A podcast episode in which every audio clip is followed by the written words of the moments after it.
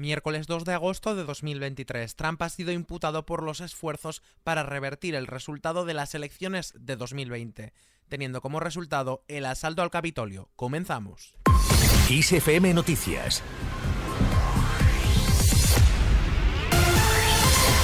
Trump ha sido imputado por el asalto al Capitolio. El expresidente de Estados Unidos, Donald Trump, ha sido imputado por el asalto de miles de sus seguidores del país al Capitolio el 6 de enero de 2021. Trump ha hecho el anuncio en su red social donde ha arremetido contra el fiscal especial que lleva el caso, Jack Smith. Según la cadena CNN, Smith ha presentado cuatro cargos contra el exmandatario republicano. Los cuatro cargos por los que se le han imputado son los siguientes. Primer cargo, conspiración para defraudar a Estados Unidos. Por este delito, Trump podría afrontar una pena máxima de 5 años. Segundo y tercer cargo, conspiración para obstruir un procedimiento oficial e intento de hacerlo. Ambos delitos son muy similares y con una pena de prisión de 20 años. Cuarto cargo, conspiración contra derechos.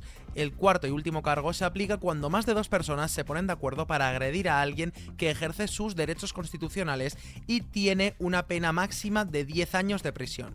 El gran jurado ha considerado que Trump conspiró a sabiendas con otras personas para herir, oprimir, amenazar e intimidar a personas que ejercieron un derecho garantizado en la Constitución, en referencia al derecho al voto.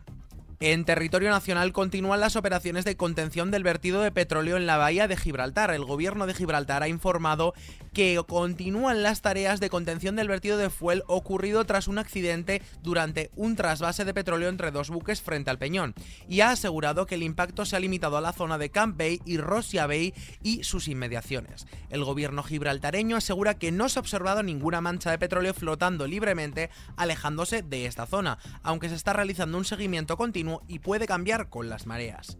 Y fuera de nuestras fronteras, Estados Unidos delega en Kenia la definición y necesidades de la fuerza que irá a Haití. En la presentación del programa mensual del trabajo del Consejo de Seguridad, la embajadora de Estados Unidos no ha querido especificar cuál será la contribución concreta de su país. El país americano lo ha delegado en Kenia, aunque se comprometió a propiciar una resolución del Consejo de Seguridad de la ONU que diese cobertura a ese despliegue. El aeropuerto de Miami registra 26 millones de pasajeros en el primer semestre, cifra récord. El aeropuerto internacional de Miami, en Florida, ha sumado en los primeros seis meses del año 26,2 millones de pasajeros, un 2,6 más que en 2022, su año récord. Por ello, sitúa al aeropuerto en camino de superar los 52 millones de viajeros en 2023. Facebook empieza a suprimir el acceso a las noticias en Canadá para no pagar a los editores. La empresa de Meta ha empezado a suprimir el acceso de sus usuarios en Canadá a las noticias desde su plataforma. Esto ha sucedido en respuesta a una nueva ley que obliga a las redes sociales a pagar por distribuir esos contenidos. El primer ministro de Trinidad y Tobago solicita a Europa la reparación de la esclavitud en el Caribe. El primer ministro de Trinidad y Tobago, Keith Rowley, ha instado a Europa a pagar una reparación por la esclavitud en el Caribe en el marco de la celebración de la abolición de esta práctica. Según la ley de la abolición de la esclavitud, desde el 1 de agosto de 1834 quedaban libres todos los esclavos de las colonias británicas, pero en un periodo de transición de cuatro años, estos permanecieron ligados a sus amos.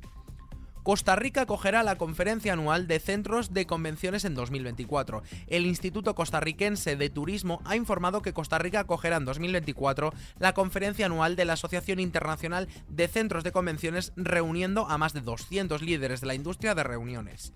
Las autoridades confirman que marca un hito histórico ya que será la primera vez que se celebre esta conferencia en Latinoamérica. Y la noticia curiosa de hoy, la ciudad mexicana de Chihuahua multará a cantantes de reggaetón y corridos tumbados. La ciudad de Chihuahua, ubicada en el norteño estado mexicano del mismo nombre, prevé iniciar esta semana medidas en contra de las canciones que denigren a la mujer, como el reggaetón y los corridos tumbados. La ciudad va a establecer multas entre 40.000 y 75.000 dólares a los artistas que las interpreten en vivo.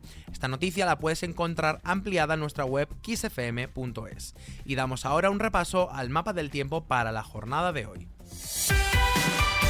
Las temperaturas máximas bajan en el extremo noroeste peninsular pero suben en el tercio nordeste, con pocos cambios en el resto del país. Los cielos poco nubosos predominarán en gran parte del país, sin embargo se esperan nubes y lluvias débiles en Galicia y Asturias que se irán desplazando hasta el resto del Cantábrico. Y terminamos ahora al ritmo de Bruce Springsteen.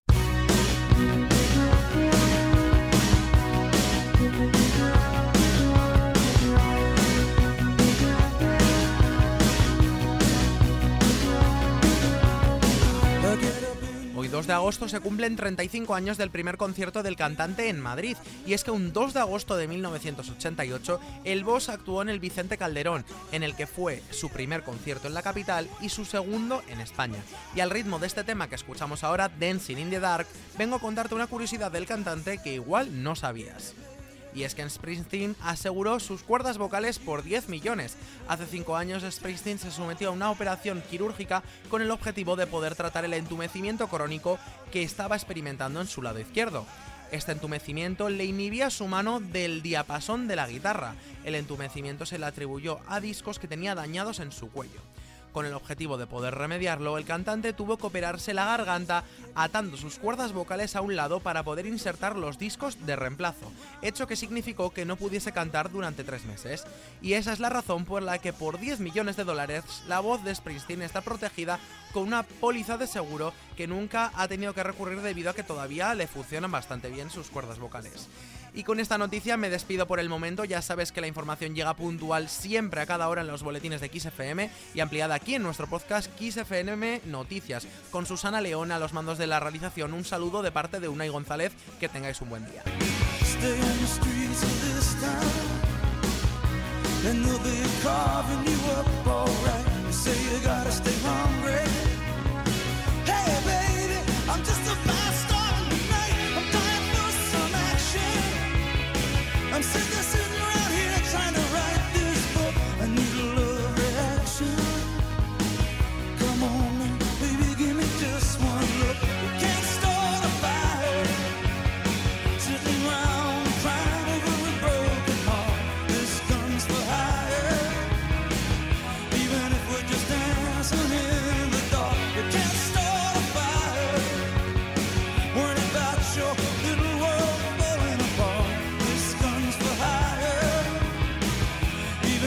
just dance.